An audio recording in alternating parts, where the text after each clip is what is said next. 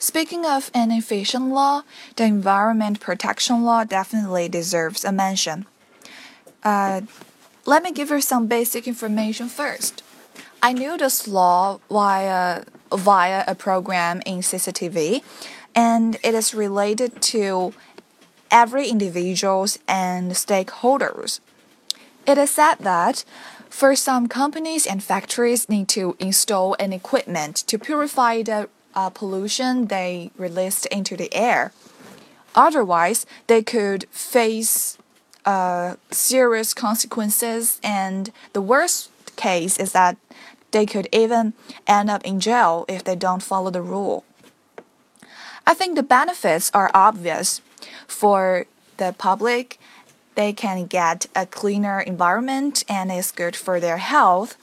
For these uh, companies and factories, it may cost a lot at present, but in the long term, it definitely good for their um, sustainable uh, development. And for the government, you know, Chinese government pays a lot of atten- a lot of attention to our international image. So, with the help of this law, we can enhance our international status and show our responsibilities. And this is the law I want to share with you.